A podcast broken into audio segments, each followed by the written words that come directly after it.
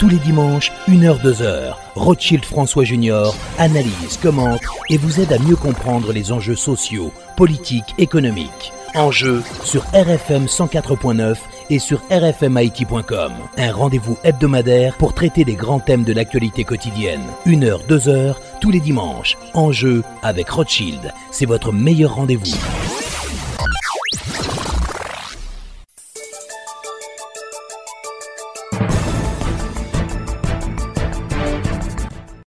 Mesdames, Messieurs, bonsoir et bienvenue à l'émission Enjeu. Nos invités ce dimanche, tout d'abord, la présidente de la fusion des sociodémocrates, Madame Edmond Supplice-Bozil, avec qui on va évoquer le dossier de la crise politique.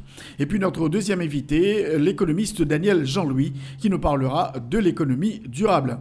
Encore une fois, bonsoir et bienvenue à l'émission Enjeu.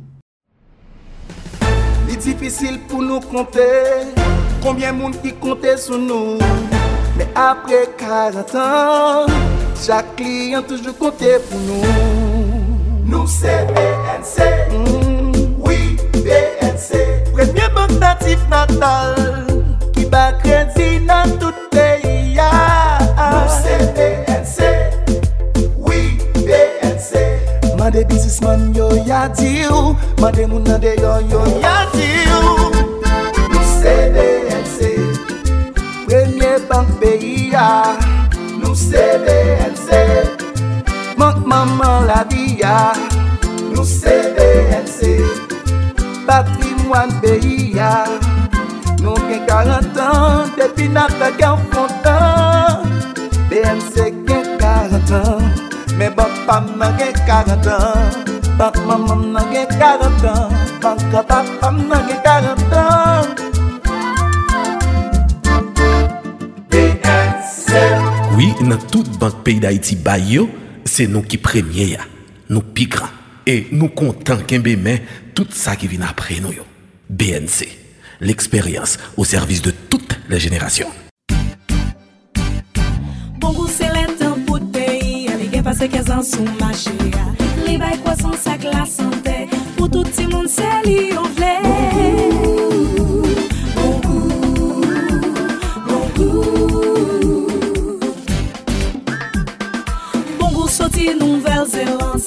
lot niveau top qualité. Ranek tinek c'est li Bon goût met goût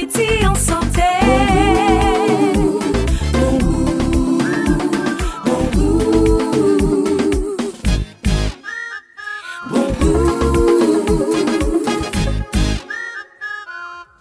Bon goût, bon pour la santé.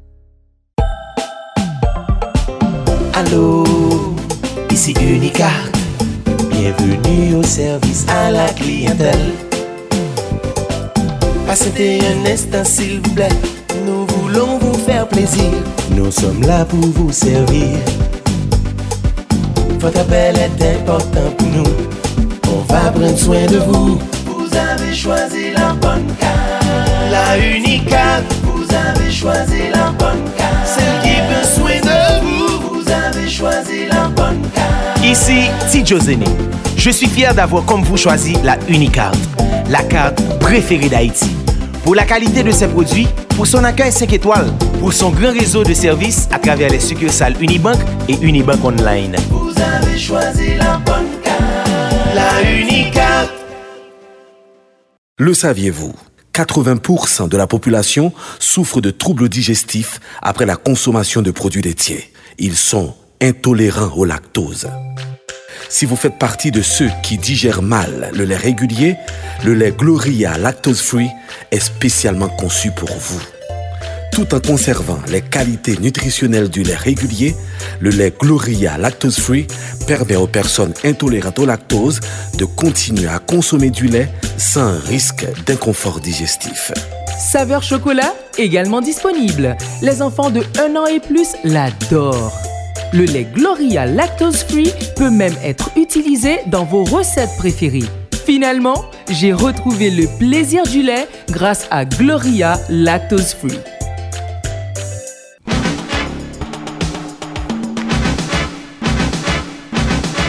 Alors, comme annoncé, Madame Edmond Supplice-Bozil, présidente de la fusion des sociodémocrates, elle est les invités à notre émission aujourd'hui.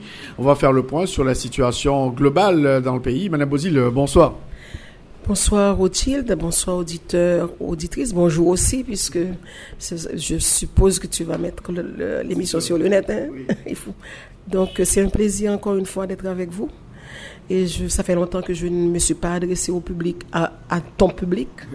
Oui, Alors, Madame Bouzil, euh, on constate depuis quelque temps, bon, il y a eu cette grande mobilisation pour faire partir le président de la République qui est encore en poste. Est-ce qu'on peut dire que l'opposition est tombée en panne sèche aujourd'hui? Je ne dirais pas que l'opposition est tombée en panne sèche dans la mesure où nous venons de tenir euh, un forum à Papaye, un forum de trois jours, hein. mercredi, jeudi, vendredi à Papaye, et beaucoup de partis de tendance euh, centre-gauche et gauche étaient présents. Il y a eu aussi une représentation de plusieurs organisations pays, paysannes, syndicales, ouvrières. Il y avait même une présence, c'est vrai, ils ne sont pas restés, ils étaient deux à représenter le secteur affaires. Et le premier jour, on a eu le collectif 4 décembre qui était passé le dernier jour. Donc, je pense que c'était, ils étaient, on avait au moins plus de 60 euh, organisations, mais c'est pas des organisations bidons, des organisations réelles qui travaillent dans différents domaines, dans différents secteurs de la vie nationale. On a eu, euh, c'est vrai, c'était un forum pas convoqué par des politiques, mais convoqué par par quatre organisations, euh, organisations paysannes et presque tous les secteurs ont répondu présent à cette rencontre. Donc c'est pour dire que nous continuons les réflexions. Il faut trouver les, les meilleures stratégies.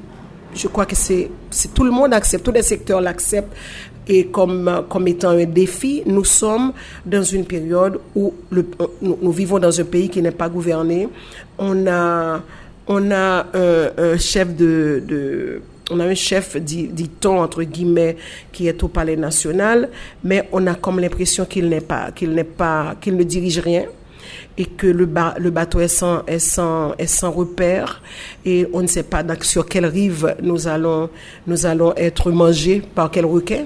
Donc c'est évident que le président Jovenel Moïse, il bénéficie d'une conjoncture particulière, à savoir que nous avons un gouvernement aux États-Unis, nous avons un gouvernement aux États-Unis qui a d'autres préoccupations et certaines fois, nos autres Haïtiens, nous pensons que nous sommes comme le nombril du monde aussi et que, et que les Américains pensent pour nous et que notre destin est entre les mains des Américains. Ça, c'est une réalité aussi et que si un, un une autorité américaine prend position pour telle ou telle ou telle situation en Haïti, immédiatement, ça a des incidences que négatives sur, sur la conjoncture nationale.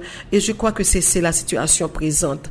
On a eu le comportement des États-Unis par rapport à, au vote au vote au vote de l'OEA à l'OEA et c'est moi je crois que ça a conditionné aussi la réalité haïtienne les décisions qui pourrait être prise en Haïti.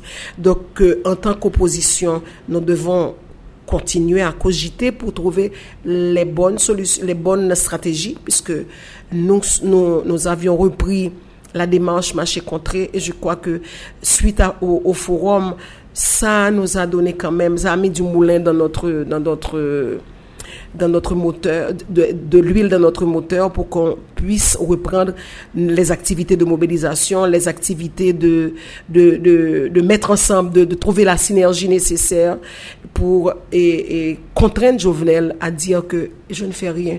Ça aurait été mieux pour le pays s'il veut rendre service à ce pays. Je crois que il est encore temps qu'il démissionne. Et je crois qu'il pertinemment on va me dire, mais Madame Bozil, il est en train de, poser des, pions parce que a, son premier ministre, bon la malin, est passé à, la Chambre des députés et que on attend le vote du Sénat, etc. Donc on peut me le dire, mais je répondrai immédiatement. Peut-être que vous alliez me poser la question. J'en profite pour, pour dire que est-ce aujourd'hui est-ce un problème de gouvernement que nous avons? Est-ce un problème de Premier ministre? C'est vrai, on va me dire, des, scientifiques me diront que Madame Bozil, vous savez pertinemment que non, vous êtes dans un régime parlementaire entre guillemets. Moi, je dis toujours entre guillemets. Et parce que dans un régime parlementaire, le Parlement peut renvoyer tout le gouvernement et le chef, le chef de l'exécutif peut aussi renvoyer le Parlement. Donc c'est comme c'est comme il y a une balance dans les pouvoirs et le Parlement a capacité de pouvoir renvoyer renvoyer d'être renvoyé aussi par le gouvernement. Donc maintenant nous en tant que politique, je vais dire que ce qui s'est passé à la Chambre des députés, pour moi, comme on dit en créole, son coup de manchette dans de l'eau, c'est ça va rien changer dans l'ordre des choses. alors, on va parler de la Chambre des députés tout à l'heure, la question du gouvernement. Mais pour revenir sur, la question de l'opposition, il y a plusieurs euh, propositions qui ont été formulées pour faire partir le président de la République, qui est encore en poste. Donc il n'y a pas vraiment une communauté de vues. Vous n'avez toujours pas réussi à proposer une alternative consensuelle euh, pour euh, le départ du chef de l'État, Jovenel Moïse. J'ai cité Papa, Papa tantôt pour dire que un pas, a été franchi, à savoir, tous les secteurs se sont mis d'accord sur les fondamentaux, ce qui devrait être fait. Maintenant, ils se sont mis d'accord aussi dans une résolution pour dire, nous allons mettre en place un comité de suivi. Ce comité de suivi aura pour tâche de concilier les différents. Et les points convergents sont, nous, sommes mis d'accord sur tout ça.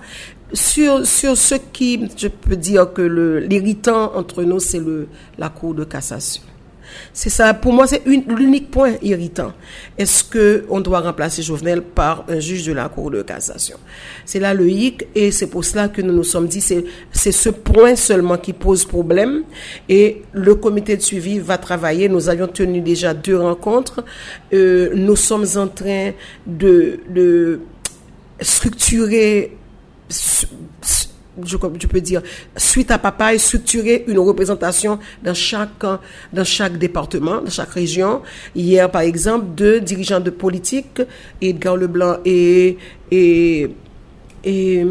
William Gentil, étaient dans l'ENIP pour structurer cette, cette commission de membres du comité de suivi.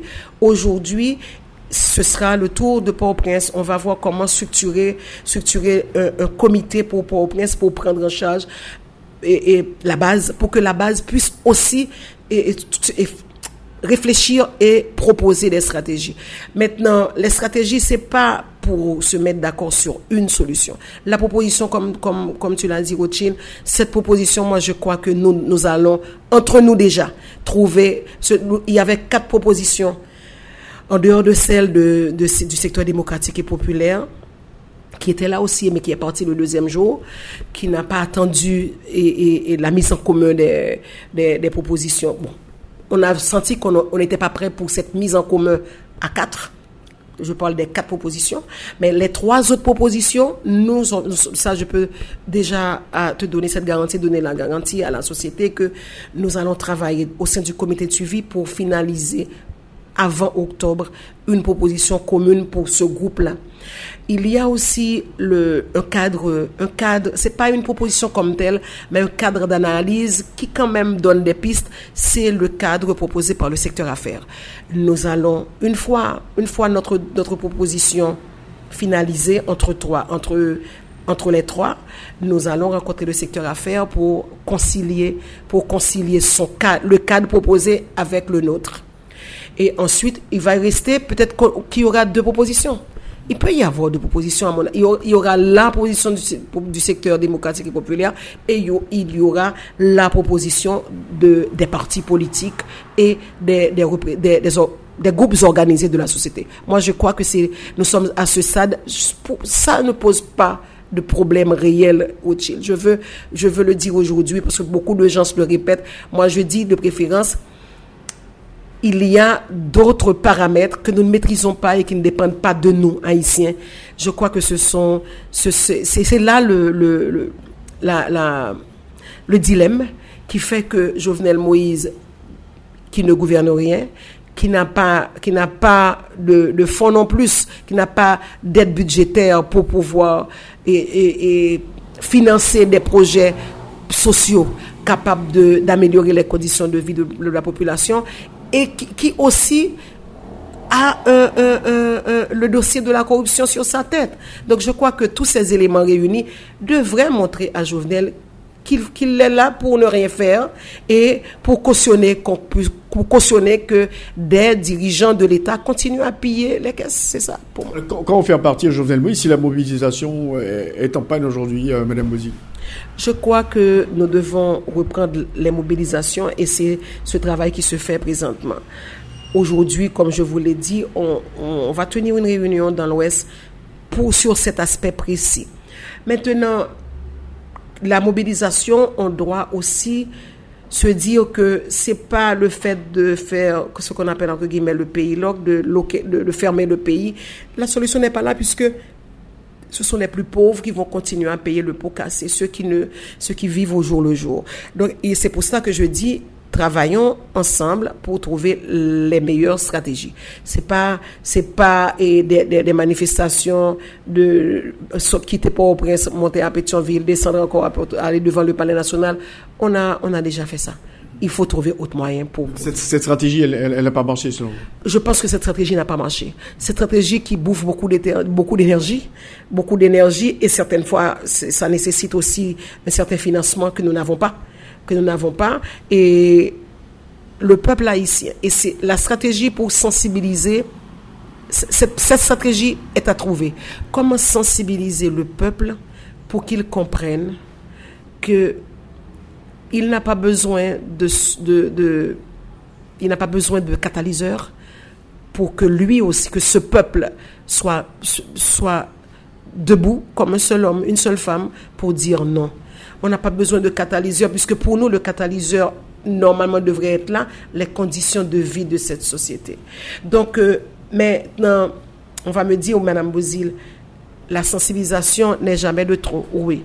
Si je peux considérer la sensibilisation comme le nième catalyseur, c'est peut-être cette stratégie à utiliser pour que nous puissions voir comment remobiliser les gens autour de, la, autour de leurs revendications, la misère, le chômage, euh, quand je dis la misère, ça englobe tout puisque l'incapacité des parents à payer les frais scolaires, l'incapacité des parents à acheter des uniformes, à donner à manger à leurs enfants, tout ça c'est le problème de l'essence.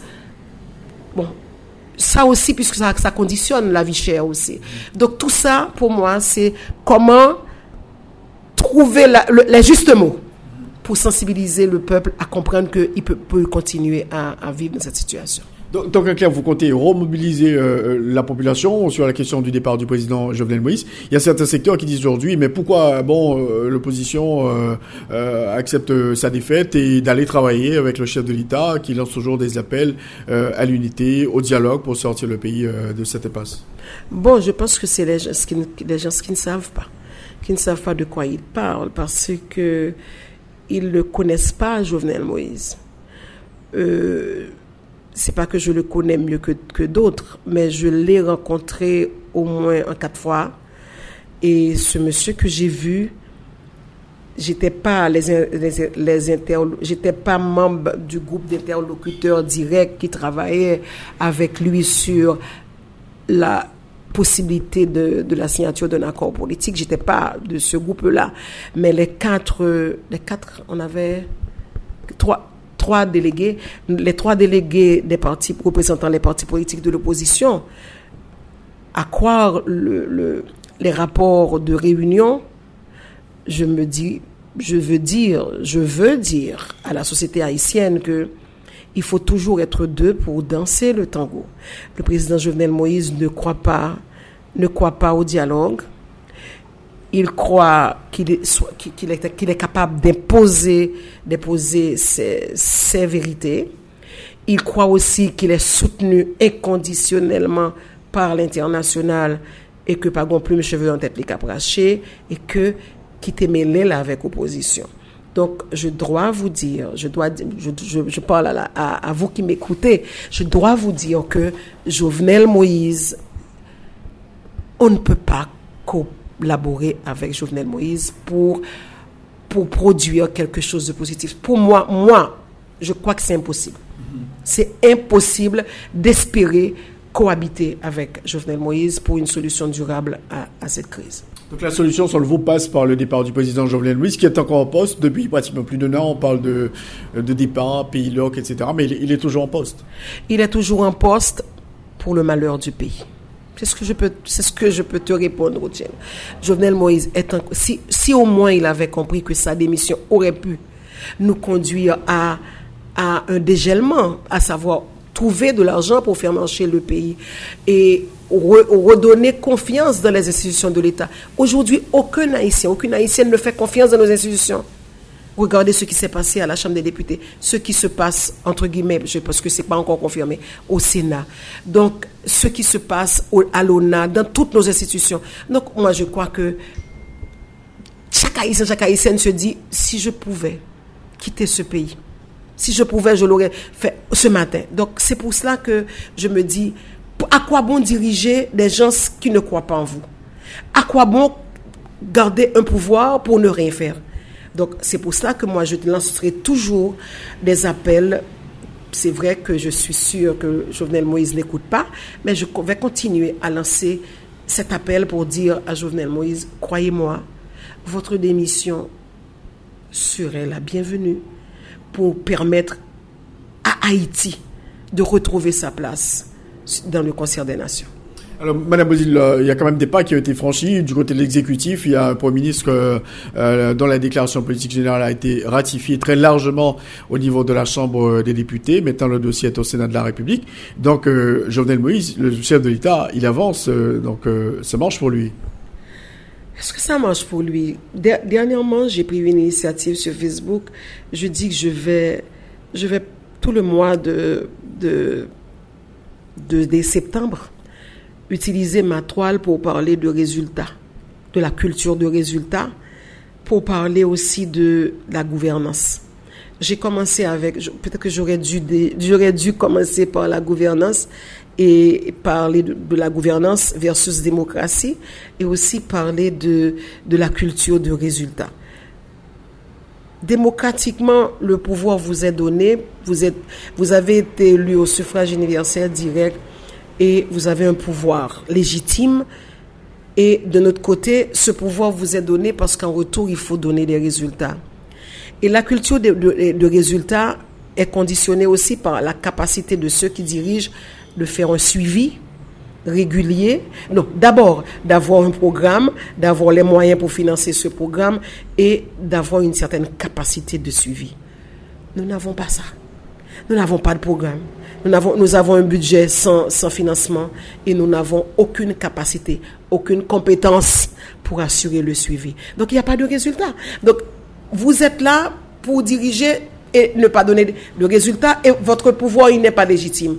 Donc voilà, voilà pourquoi je dis persister à se dire il me faut un gouvernement, c'est pour quoi faire.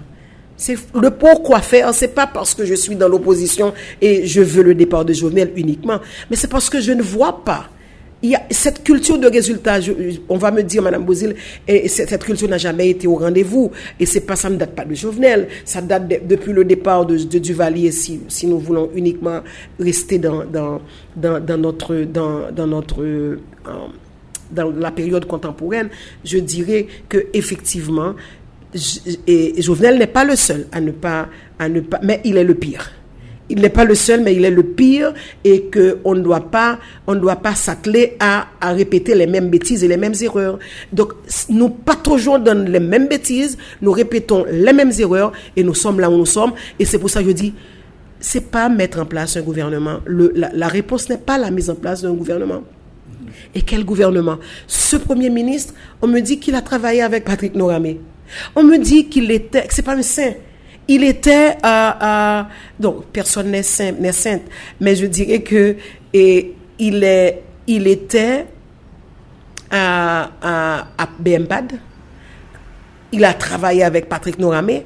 Il a pataugé dans, dans la dilapidation des fonds de Petro-Caribé aussi avec Patrick Noramé. Donc, c'est un brasseur, dit-on. Donc maintenant, je dirais, si est-ce que ce pays a besoin de ce monsieur dans ce contexte actuel? C'est pour ça que je dis, on n'a pas besoin d'un gouvernement fantôme et fantoche uniquement pour que Jovenel continue à faire ce qu'il fait. On a besoin de se mettre d'accord sur comment gérer la conjoncture pour avoir un gouvernement solide, compétent, capable, pas ces ministres-là. Comment avoir, moi je, comment on peut avoir une ministre de santé publique? Son premier job, c'est être ministre. Non, ça c'est inadmissible. Et on me dit que beaucoup d'entre eux sont dans la même situation certaines, certaines femmes, on me dit par exemple, celle qui est nommée au ministère de... Elle était directrice de l'enseignement de secondaire, au moins elle, elle connaît le ministère. Tu peux me dire combien d'entre eux connaissent l'État. Combien d'entre eux? Le Premier ministre, comme un bon brasseur, on me dit qu'il a bien magouillé dans l'État, il connaît un peu l'État, parce qu'il a bien magouillé à BMPAD, au ministère des Finances, il était passé d'abord comme... comme euh, il, est rentré au ministère comme stagiaire. Donc, euh, dans le contexte actuel, c'est pas pas, nous n'avons pas besoin de cela. De, ce niveau, le Premier ministre n'est pas l'homme de la situation et ce gouvernement ne pourra pas répondre aux attentes. Euh, certainement. Certainement. Ce gouvernement, comme, ce gouvernement ne peut pas répondre aux attentes de, pas de la population, de la, de l'opposition, de la population. Ne peut pas. Écoutez-moi. Il y a quand même beaucoup de jeunes de ce gouvernement. Oui, il y a beaucoup, c'est ça. Souvent, je dis, je veux que les jeunes comprennent. C'est pas un problème. Aristide était jeune, il avait 35 ans quand il était. Beaucoup d'entre nous étaient très jeunes quand nous étions au Parlement. Certains avaient 27 ans, 28 ans. Je suis rentré très jeune au Sénat, à la Chambre des députés. Donc, c'est pas une question d'avoir des jeunes, ni d'avoir des femmes. J'ai l'impression certaines fois qu'on veut, qu'on veut déplacer le débat. Le débat, c'est pas une question de jeunes ou de femmes. C'est de gens honnêtes, de gens sérieux, de gens compétents capables de prendre le taureau par ses cornes. C'est de ça qu'il est question. Et compte tenu du fait que l'environnement ambiant, avoir un leadership comme celui exercé par Jovenel, cela n'arrangera personne. Et je dis, personne ne peut pas accepter de cohabiter avec Jovenel Moïse pour travailler et espérer changer quoi que ce soit. De, selon vous, Mme Bozil, rien va changer avec euh, l'arrivée euh, euh, prochaine, éventuelle de ce gouvernement au pouvoir, donc s'il passe au niveau du Sénat de la République Honnêtement, j'aurais aimé qu'il n'arrive pas. Soit ça, je dois, je dois reconnaître. Honnêtement, parce que je pense que c'est mettre à sous clou. Je n'aurais pas aimé que ce gouvernement arrive au pouvoir. Je crois que pour qu'on puisse continuer à. pour que ça puisse contraindre l'opposition à trouver la solution, et que Jovenel Moïse quitte le pouvoir. À la Chambre des députés, ça a été un vote express euh, du tapis rouge qui a été déroulé pratiquement pour, pour le Premier ministre. On dit que les votes sont achetés. Moi, souvent, j'ai, comme ancienne parlementaire, j'ai toujours tendance à ne pas abonder en ce, dans ce sens-là. Pourquoi? Pourquoi? Parce que je me rappelle lorsque j'étais au Sénat, j'ai entendu dire que Laurent Lamotte avait payé pour son vote. Je l'étais, c'est vrai, que je n'étais pas au pays pour le premier vote. J'étais pas au pays et j'avais autorisé Méléus Hippolyte à voter pour moi si le rapport était correct. Euh, et puis, euh, j'avais roulé le rapport avant de partir. Il faut toujours que je mette l'accent sur ça parce que des gens continuent à le répéter comme si Edmond n'était pas là, elle a voté. Ça se fait dans tous les parlements. On peut donner, on peut autoriser qu'un sénateur à voter en votre absence si vous êtes euh, en paix avec, avec l'acte qui va être posé. Donc j'avais lu le rapport, mais j'avais dit à Mélie, si rien n'est changé, voici ce que j'ai vu, vous pouvez voter pour moi et ceci avec l'accord de mon parti. Lorsque je suis revenue de Colombie, j'étais à, un forum de la de Parlaméricas, et puis on m'a dit que, et j'ai entendu, on dit que c'est un sénateur qui a dit ça, c'était Anna Cassis, qui a dit que les parlementaires ont voté pour de l'argent. J'ai appelé Laurent Lamotte immédiatement. J'ai dit à Laurent Lamotte, est-ce que vous avez payé pour vous Il dit, jamais, je n'ai pas payé.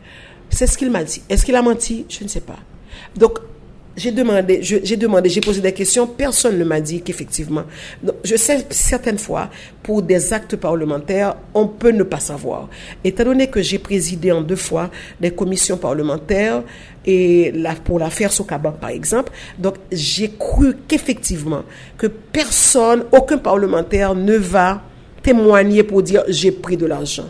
Mais étant donné qu'il y a eu un parlementaire qui eut à me dire, en tout cas moi je n'avais pas pris l'argent. et sur cette base, je me suis dit, oui, sur cette base, je me suis dit qu'effectivement, l'argent a été décaissé par, par, par Socabank pour payer, par Franck Siné, pour payer ses par le, des, des sénateurs. Donc, puisqu'il a dit, moi, je sais que les 20 25 000 dollars décaissés par, par, par sénateur, mais je n'ai pas pris moi-même. Donc, puisqu'il eut à dire ça, je, je conclus que, qu'effectivement, il y a eu, il y a eu un, un- la tendance était là pour bloquer, pour, pour bloquer le, rachat de, de, de, par BNC. Donc, c'était une parenthèse pour dire, je prends toujours des précautions pour ne pas accuser les parlementaires. Mais sur les réseaux sociaux, et on en parle pour dire que ils avaient conditionné leur vote, le- les deux votes, vote contre le, bon, entre guillemets, non, non, non, vote entre guillemets, et, et accuse, comment on appelle ça? La mise en accusation, bidon, la mise en accusation bidon, parce que ce que je, ce que j'ai cru comprendre après, non, vraiment, ça m'a fait beaucoup, j'ai beaucoup souffert, parce que je, je dis en qui avoir, avoir confiance. Je, les intérêts, les intérêts personnels, la précarité aidant aussi. La précarité aidant, les intérêts personnels conditionnent beaucoup de votes. Et c'est triste. J'ai entendu des, entendu des bandes sonores, j'ai entendu dit que des positions de parlementaires, de sénat, de députés dits de l'opposition. Et je crois que la, mise en accusation, c'était juste un chantage. Un chantage pour, pour, pour capable soutirer et- et- un peu d'argent. Alors, alors au, au- au niveau du Sénat de la République, euh, il y a des sénateurs qui conditionnent leur vote à la question de la prolongation de leur mandat. Est-ce normal, euh, Edmond Oui, d'abord, terminons avec la Chambre des députés pour dire que vraiment, on, fait trop de tort à, ce- à cette démocratie. Vraiment, et je suis une démocrate. Dire démocrate, ça veut dire que je crois dans l'alternance politique. Je crois dans, dans, dans, dans- vous, vous prenez le pouvoir pour donner des résultats. Je crois dans tout ça. Je crois que l'homme et la femme doivent rester le fil conducteur de tout, pro- de tout, de tout programme défini et de, de tout budget, de toute dépense qu'on va engager. On doit regarder l'humain comme, comme fil conducteur. Je crois dans tout ça. Mais je me dis en même temps, au lieu d'avoir des- des- un Parlement qui fonctionne comme, comme ça, le mieux serait été de, de remettre en question cette démocratie. C'est vrai, le mieux serait été de remettre. Parce que c'est pas normal qu'on puisse. Ce qui se- s'est passé. C'est vrai, il y a des prises de parole, mais moi, je, je suis restée encore dans une certaine amertume. Je souffre dans mon fond intérieur de voir, de voir un Parlement comme cette, cette, cette 50e législature, on n'aurait jamais dû l'avoir. On n'aurait jamais, parce que ce qui s'est passé au Parlement, jamais, je crois, il faut qu'on signe ça. Mais les annales de notre histoire, ce qui vient d'être d'être passé au, au- au- à la Chambre des députés. Maintenant, le Sénat. En novembre 2017, nous avons comme été, nous avons été zombifiés. Puisque la, je crois qu'il y a eu une note, la, celle de la fusion seulement. Je n'ai pas entendu les autres partis politiques, et, et parce qu'on aurait dû se rebeller par rapport à cette décision unilatérale de l'exécutif, après une rencontre avec les sénateurs, de prolonger leur mandat. En 2017, on aurait dû avoir des élections en novembre 2017 pour un tiers du Sénat. La, Constitution, il est clair, il est clair, mes amis, s'il vous plaît, continuez à marteler ceci. Il faut qu'on continue à marteler ceci.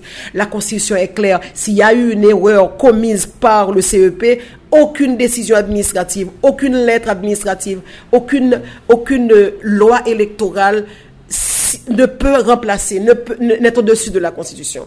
Il est clair dans notre Constitution, le Sénat se renouvelle par tiers. Si le Sénat se renouvelle par tiers, aucun sénateur ne peut avoir un euh, ne peut euh, ne peut on ne peut pas avoir, on ne peut pas passer deux ans, quatre ans sans qu'il y ait des élections et que le parlementaire reste en poste. Donc, c'est bafouer la démocratie et se dire que quittons, quittons ce système, explorons autre chose. Si c'est cela que vous voulez, dites-le nous.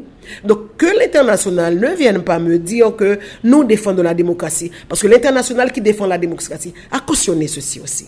A cautionné ceci qu'il ait- n'y ait pas eu d'élection en 2017 et que ce tiers du Sénat qui aurait dû partir a eu une prolongation de mandat. Mais aujourd'hui, les deux tiers du Sénat doivent partir.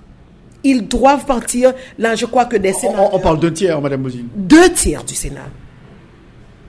Il faut faire le calcul et je crois que ce débat doit être fait même au niveau de la presse. La, presse ne le dit pas non plus. on aurait dû, on ne peut pas, on ne peut pas avoir un, Sénat qui, qui fonctionne sans qu'il y ait d'élections tous les deux ans. Donc, il y a un tiers du Sénat qui aurait dû partir en 2018. il y a un tiers en janvier 2018, c'est-à-dire qu'en novembre, on aurait dû avoir des élections en novembre 2017 pour renouveler un tiers du Sénat. On aurait dû avoir des élections en novembre 2018 pour renouveler un autre tiers du Sénat. Donc en novembre 2018, il n'y a pas eu d'élection. En, novembre 2017, il n'y a pas eu d'élection parce que par rapport 2015-2017, après les élections. Donc, les sénateurs, il y a deux sénateurs qui doivent partir. Donc, donc, selon vous, donc, il y a 20 sénateurs qui doivent quitter le Sénat de la République euh, en janvier? Selon la Constitution, pas selon Edmond. Selon la Constitution, deux tiers du Sénat doivent quitter le Sénat. Donc, il y a eu, on a violé la Constitution parce que des conseillers de Jovenel lui ont, dit que c'est la meilleure formule et il, a pris sur lui la responsabilité d'empêcher aux partis politiques, d'empêcher au peuple haïtien de renouveler ce Sénat. D'avoir des sénateurs, regardez ce qui se passe au Sénat, la corruption qui se passe. Regardez la crise, qui, la crise avec, avec ce sénateur et des employés du Sénat.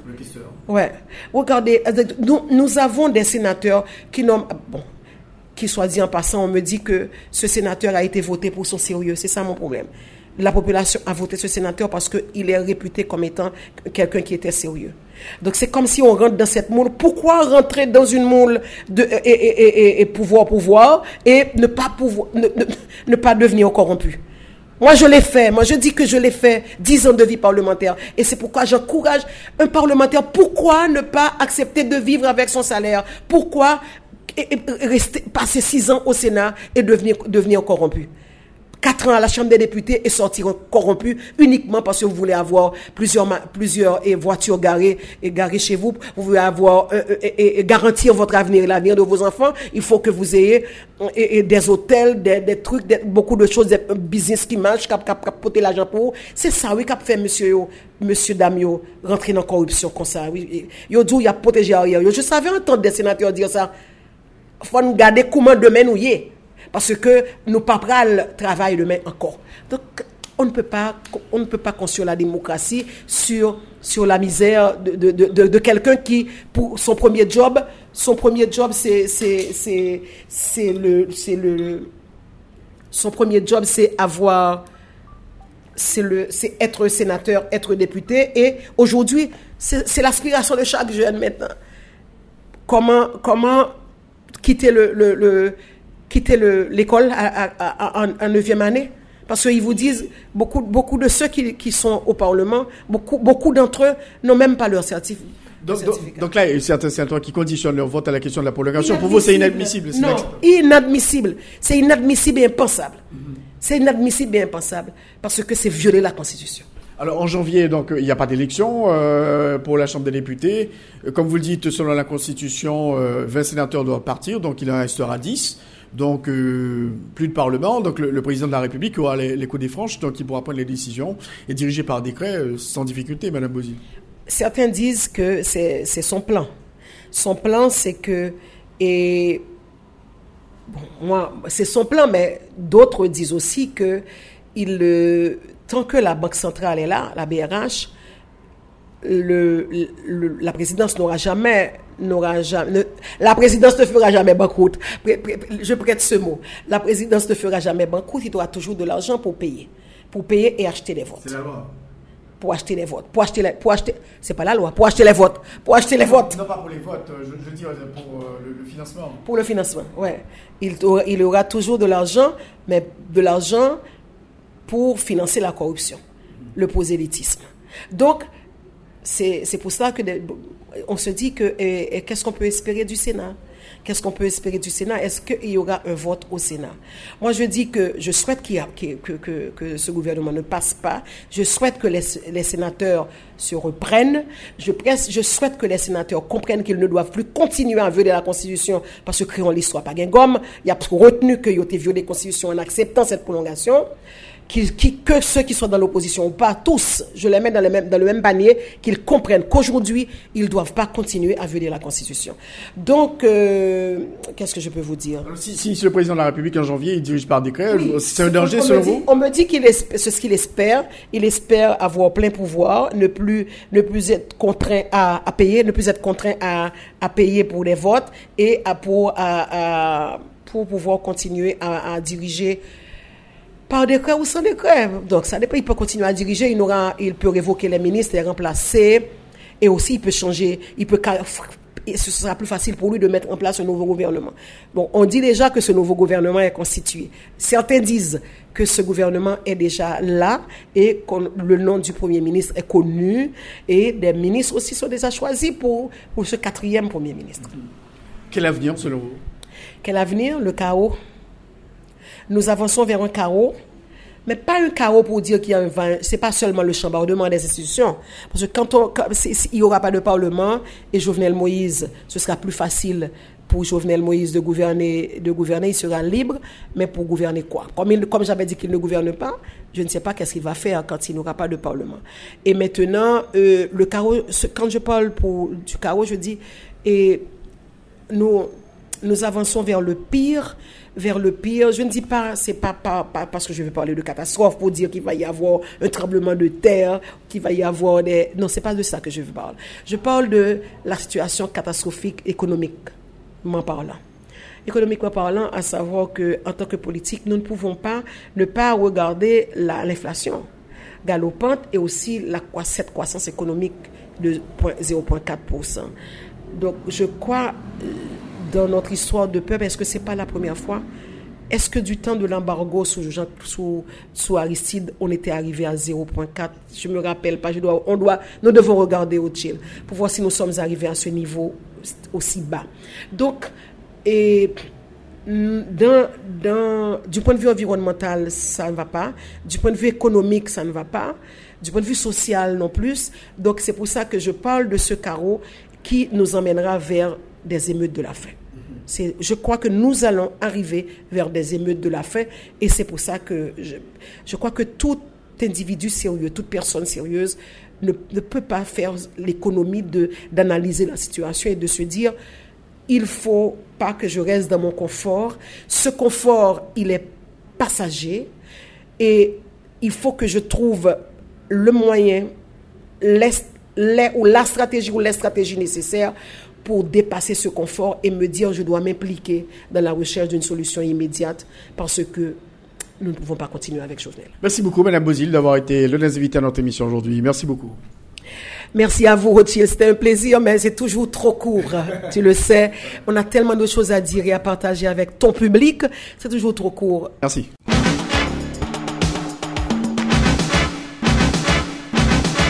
Nous avons avec nous euh, l'économiste Daniel Jean-Louis. Il nous va parler de l'économie durable. Euh, Daniel Jean-Louis, euh, bonsoir et bienvenue à l'émission Enjeu. Bonsoir Rothschild, c'est un plaisir. Merci de m'avoir invité à l'émission et j'espère qu'on va expliquer bien ce qu'est l'économie durable et quelles sont les opportunités pour un pays comme Haïti de, de prendre, de s'adapter en fait dans ces opportunités-là afin d'aider à l'amélioration des conditions de vie de la population. Alors, Daniel vous, travaillez énormément sur le dossier de l'économie durable. Vous avez publié euh, des ouvrages. Il y a un nouvel ouvrage euh, que vous venez de publier. Est-ce qu'on peut avoir l'idée du titre? Qu'est-ce que vous traitez quand même dans, dans cet ouvrage? Bon, c'est un ouvrage qui a été fait sur une étude qui a été faite pendant deux ans. Et cette étude, c'est on a étudié 38 pays.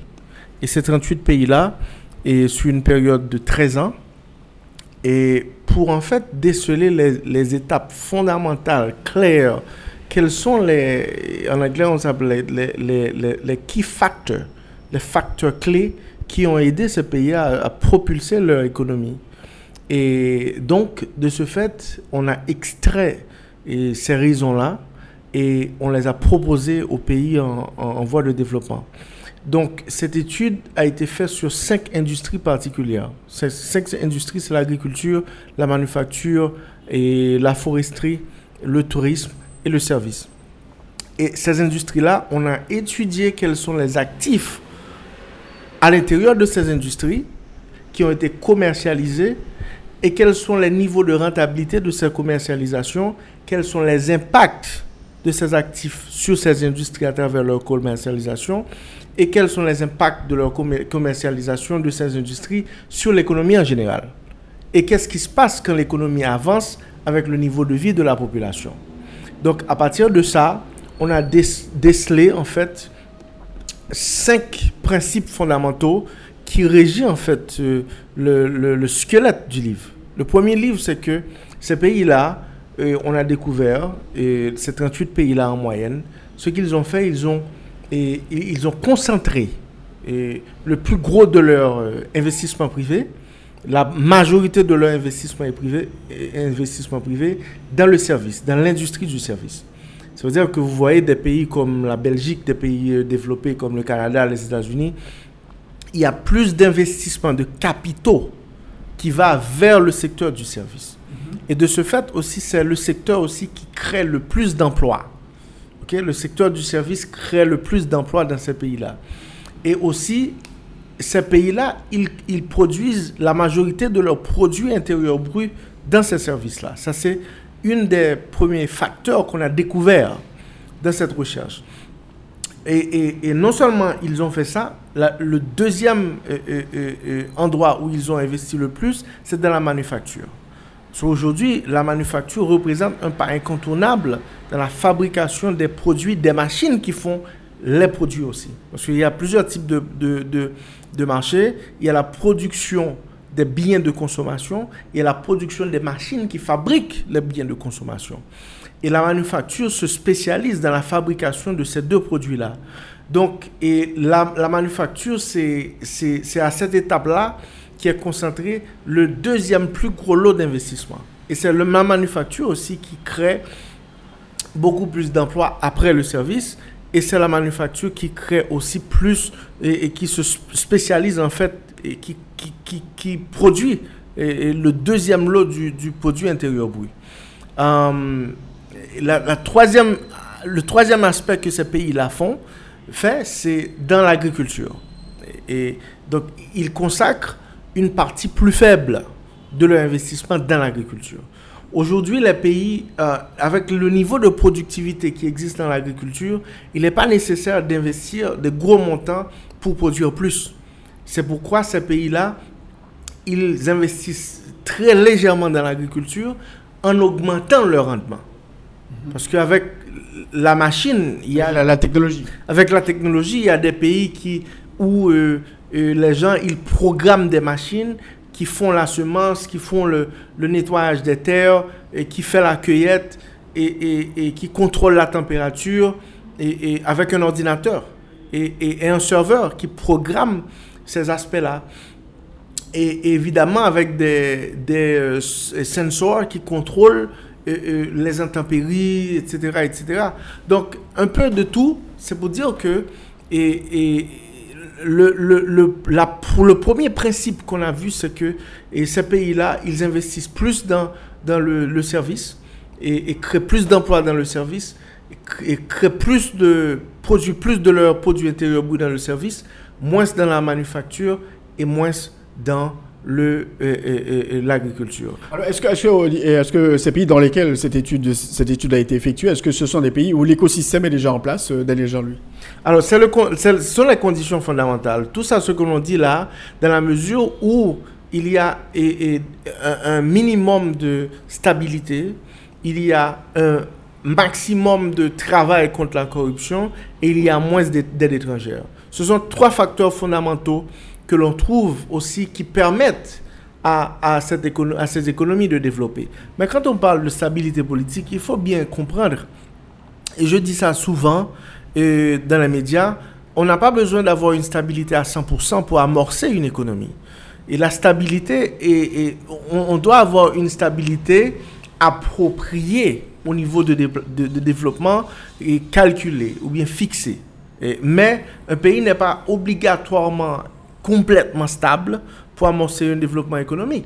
Mais il y a une différence entre l'instabilité et la violence. Il faut bien comprendre. La violence est, source d'instabilité. Et l'instabilité produit la violence chronique.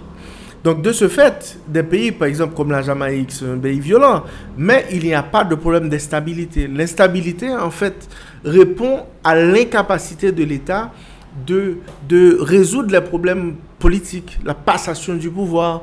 Et chaque fois où vous avez un pays, ou par exemple des pays de l'Afrique, où il est problématique même de remplacer un président, de remplacer le, le, staff de, de, du cabinet euh, ministériel ou euh, le, le, Sénat. C'est un problème d'instabilité. Et l'instabilité aussi est, est, est, problématique à la démocratie. Mm-hmm. Parce que l'instabilité, il nuit et, c'est un, problème à la démocratie, alors que la violence, c'est un problème sociétal, c'est un problème de justice, c'est un problème qui peut être résolu dans, des décisions opérationnelles. Alors vous avez évoqué la Jamaïque, qui est pratiquement le, le meilleur élève, euh, l'un des meilleurs élèves euh, de la classe au niveau de, la Caraïbe sur le plan économique. La Jamaïque a fait un bond vraiment extraordinaire pendant ces 20 dernières années. Oui, oui euh, évidemment, la République dominicaine aussi. Hein, la République dominicaine et Trinidad et Tobago aussi. Bon, l'ensemble même des pays de la Caraïbe, ils ont connu, et de l'Amérique latine, ils ont connu euh, des, taux de croissance extraordinaires. Là, tout près de nous, par exemple, en République dominicaine, il y a un taux de croissance de euh, plus de 7%. Et ils grandissent encore, vous voyez et, pour dire bien, en fait, euh, on doit travailler très, on doit voyager très loin. Et quand on quitte Haïti pour trouver la pauvreté extrême. Mm-hmm. La pauvreté extrême aujourd'hui n'existe presque pas en Asie. Hein. Mm-hmm. Et là où c'était concentré il y a 10-20 ans de cela, n'existe presque pas. Il faut voyager en Afrique. Et de ce fait, en 2050, la pauvreté extrême va être éliminée en Afrique, à l'exception de deux pays, qui est la République centrafricaine et le Nigeria. Donc, il faut comprendre en fait que l'essor de développement est facteur de, de, ces principes que ces pays-là ont compris et ont appliqués ok, sur les, les, les, les, conditions de stabilité, les conditions de, de, de, corruption minimale et les, les questions d'aide étrangère. Mm C'est un principe. Le deuxième principe, c'est que tout ça qu'on a décrit là, de, de, de l'agriculture, la manufacture, au service, c'est un seul principe. C'est-à-dire que vous voyez les pays comme le Kenya aujourd'hui, si vous regardez à travers des chiffres, vous allez voir comment la taille de leur économie prend cette, cette trajectoire-là. Okay? D'année en année, ils investissent moins dans l'agriculture, un peu plus dans euh, la manufacture, un peu plus dans, dans le service. Et même des pays comme la Chine, par exemple, qui reposent la majorité de leur économie dans la, dans, la manufacture. Et vous voyez, de jour en jour, ils migrent le plus vers le service. Deuxième facteur qu'on a trouvé, c'est que pendant que les pays là, ils, ils euh, déplacent la majorité de leur investissement de l'agriculture à la manufacture au service, il découle un problème d'inégalité accrue et crucial au niveau de la manufacture. On a, on a prouvé que, au niveau de la manufacture, mais bien que la manufacture crée de l'emploi, augmente le produit intérieur brut, mais ça crée énormément d'inégalités au niveau de la société. C'est-à-dire que la, la, plupart des sociétés qu'on a étudiées, et, et cette niveau, ce niveau d'inégalité existe, et ces sociétés-là prennent, en fait, anticipent comment résoudre ces problèmes-là.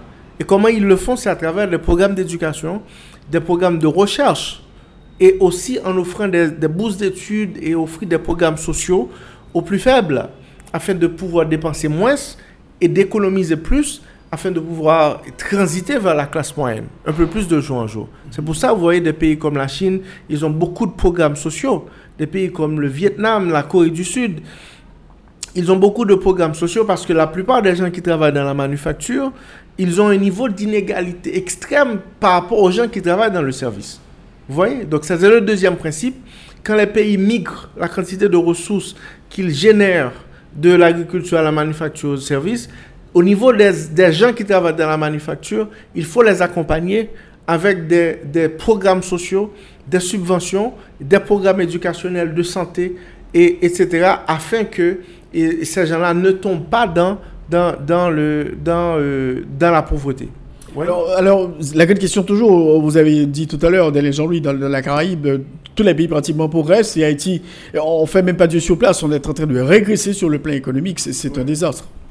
Non, mais Haïti, c'est un désastre. Et malheureusement, et moi quand je suis revenu au pays en 2006, et je pensais qu'il y avait de l'espoir, je pense toujours qu'il y a de l'espoir, mais il y a de l'espoir sous des conditions. Et ces conditions-là, ils sont tributaires des, formes de décision qui sont prises de jour en jour dans la gouvernance et dans l'investissement dans l'économie. Deux facteurs fondamentaux que l'on a récupérés, qu'on a vu qui fonctionnent. D'abord au niveau de la gouvernance. Pour que ces pays-là ont pu propulser leur économie, il y a un système de gouvernance qu'on a parlé de stabilité tout à l'heure. La stabilité, c'est un résultat d'une bonne gouvernance. Et cette bonne gouvernance est traduite par des bonnes décisions au niveau de hein, des bonnes décisions au niveau des, des, outils de développement, la planification des outils de développement et au niveau des plans de développement. Il faut des plans de développement adaptés, appropriés et aussi à l'ère de l'économie globale, de l'économie mondiale. Et il y a des indicateurs majeurs, fondamentaux qui doivent être présents là. D'abord, par exemple, les outils de, de planification au niveau de plans quels sont les indicateurs? La création d'emplois, l'éducation. Parce que l'indice de développement humain est clair. Haïti est placé à 0,49%. La République dominicaine à 0,73%, alors que des pays, c'est un grand écart. Ok, indice de développement en trois facteurs d'abord. C'est le niveau de, de, de mortalité, le niveau d'éducation et le produit intérieur brut. Parce que de, 1, de 0 à 1, ça classifie Haïti, en fait, et, c'est le pays avec l'indice du développement dans la catégorie faible, le seul pays en Amérique latine, de la Caraïbe. Donc, de ce fait, ça veut dire qu'en termes de gouvernance, il faut en fait penser à ces outils-là, des outils comme outils budgétaires. Et d'année en année, je regarde comment l'État utilise le budget pour et, planifier le sous-développement. L'État utilise le budget à des fins politiques. Par exemple, dans tous ces pays-là qu'on a étudiés, qui ont fait des progrès énormes, ils ont consacré 15% dans leur budget dans l'éducation. 15%. D'année en année de manière consistante. Et ils ont aussi consacré 15% dans la santé. D'année en année. Et ils ont consacré 15% dans l'infrastructure, dans la construction des ponts, la construction des routes, des, systèmes d'égout, les systèmes d'égout, les systèmes de traitement d'eau. Et par exemple, aujourd'hui, dans les pays développés, on ne jette pas l'eau des égouts dans la mer. Ça va dans un centre de traitement et ces mêmes eaux sont réutilisées. Ok, Ils collectent les déchets et, et, et, tout et tout. Et, troisièmement, la justice. Tous ces pays-là, ils investissent 15% dans leur budget dans la justice. Et ces 15% que l'on parle là, c'est 15% de, de ressources dans le budget qui va vers, en fait, les, fonds de programme. C'est pas pour financer les aspects administratifs de, de, de ces secteurs-là. C'est pas pour d'abord acheter les voitures, acheter les bureaux. C'est pour payer les médecins. C'est des programmes. C'est pour faire des recherches et acheter des médicaments, acheter les machines, réparer les hôpitaux et, et aussi financer les, les, à 10% les outils administratifs. C'est la même chose, en fait, dans l'allocation budgétaire, dans la ligne budgétaire et, qui, arrive dans l'éducation, dans la santé, etc. Donc, dans les outils de gouvernance, l'inéquation, le manque de planification, la mauvaise utilisation des ressources de l'État déjà planifie ce que le niveau de développement va être dans les 5-10 prochaines années qui va arriver. Et ce n'est pas seulement l'outil budgétaire, ce n'est pas seulement les, plans et, de développement du gouvernement, il y a les, aspects euh, monétaires, les aspects, comment la Banque centrale régit la politique d'expansion ou la politique restrictive euh, euh, à travers la quantité de monnaie qu'il émet sur le marché, les instruments de crédit, les, seuils, les, niveaux de liquidité qui existent dans les banques, etc., etc. Ce sont des instruments qui peuvent propulser l'économie et aussi qui peuvent ralentir. OK? Et ce qu'on a vu là, en fait, dans les années qui, qui passent, ces instruments-là n'ont pas été utilisés dans, les, dans le sens qui propulserait l'économie. Et ce n'est pas seulement les, les, instruments monétaires, il y a les instruments fiscaux aussi.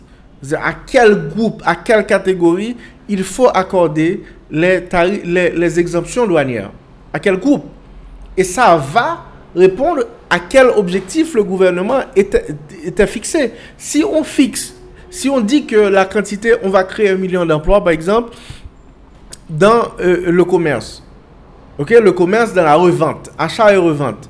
Donc c'est clair que à partir de ce moment-là, vous allez donner aux importateurs, ok, les tarifs, les, exemptions douanières pour qu'ils importent.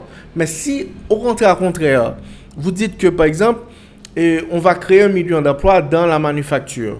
Donc à ce moment-là, les gens qui vont bénéficier de l'exemption fiscale, ce sont les gens qui produisent en Haïti. ok? Et il y a un peu de ça. Par exemple, si vous produisez 30% de votre euh, quota en Haïti, donc il vous donne une forme d'incentive et pour produire ici. Mais en fait, l'économie même devrait se formater. ok? Un peu plus à ce niveau-là. Ce sont les instruments fiscaux. Mais ici, il y a le système légal. Comment le Parlement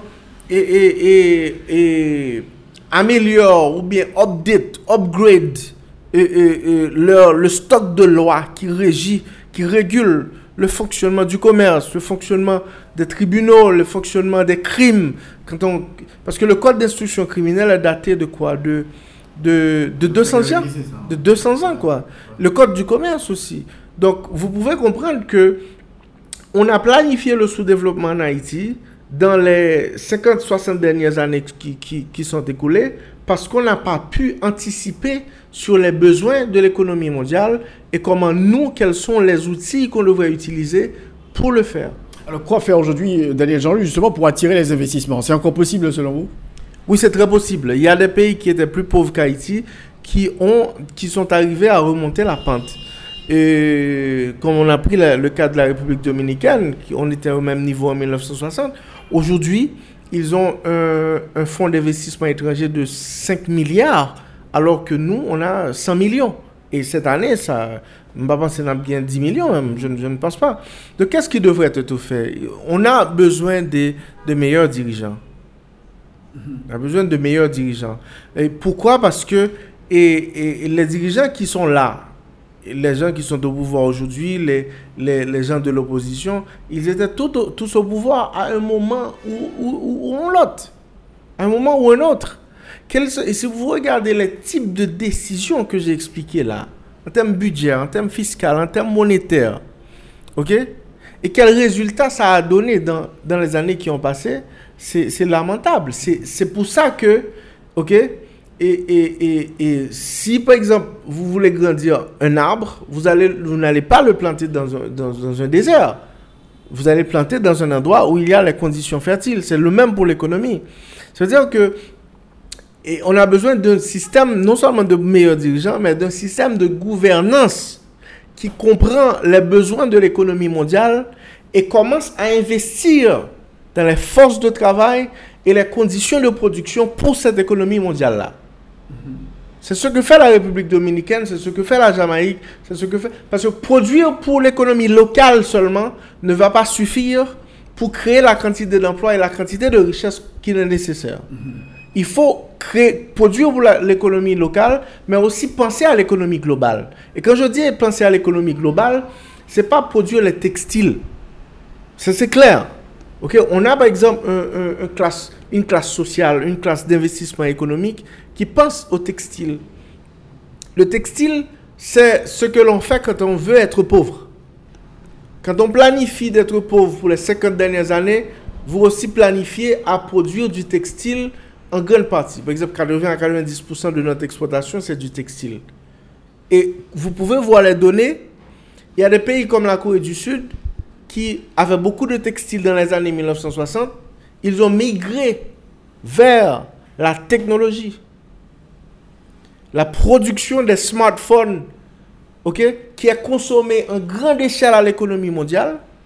Non seulement ils font ces, ces outils technologiques qui en demandent à l'économie mondiale, deuxièmement, ils fabriquent les machines à coudre Ils, fabriquent un peu de tissu aussi. Vous avez les Coréens qui viennent là fabriquer des tissus dans des pays comme Haïti parce que c'est plus compétitif chez eux. Mais maintenant, ils fabriquent les machines à coudre. Ils fabriquent les machines qui font les produits comme le textile. Donc, de ce fait, ça veut dire que ce que Haïti devrait faire, c'est de repenser en fait le concept de développement. J'ai vu par exemple le président Préval qui a fait, un, un- plan de compétitivité. C'était mal fait.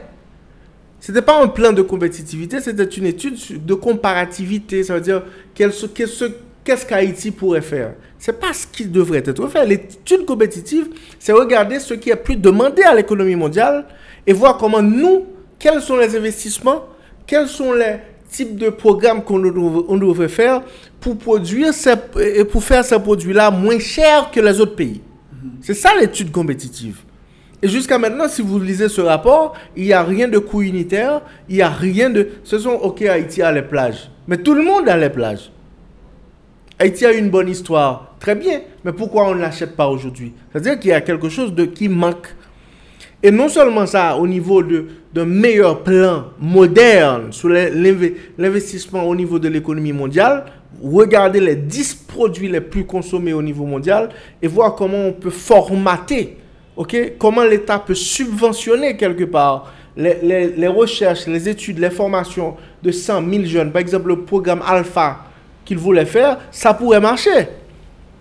Mais côté ça va c'est c'est la consistance même à ce niveau-là et regarder comment on pourrait produire pour l'économie mondiale dans les 5-10 prochaines années qui va arriver. Et aussi au niveau des investissements. Il est temps que le secteur privé arrête de penser au textile. Le textile, c'est du passé. C'est du passé. L'économie mondiale vers- va vers l'électronique et va vers la technologie.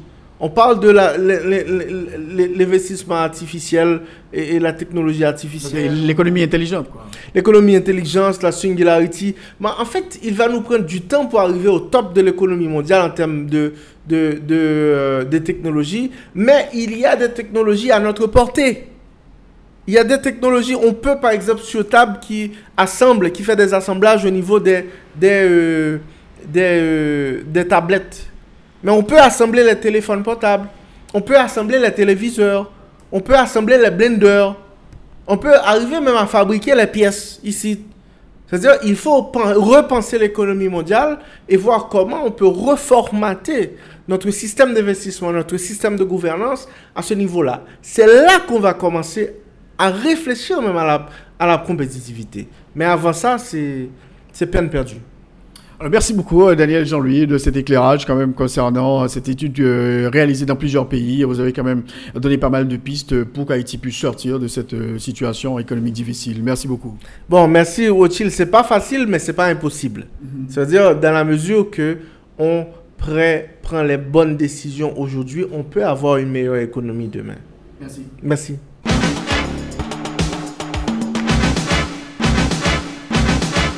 C'est donc la fin de l'émission Enjeu. Merci de l'avoir suivi. Euh, on a eu deux invités aujourd'hui.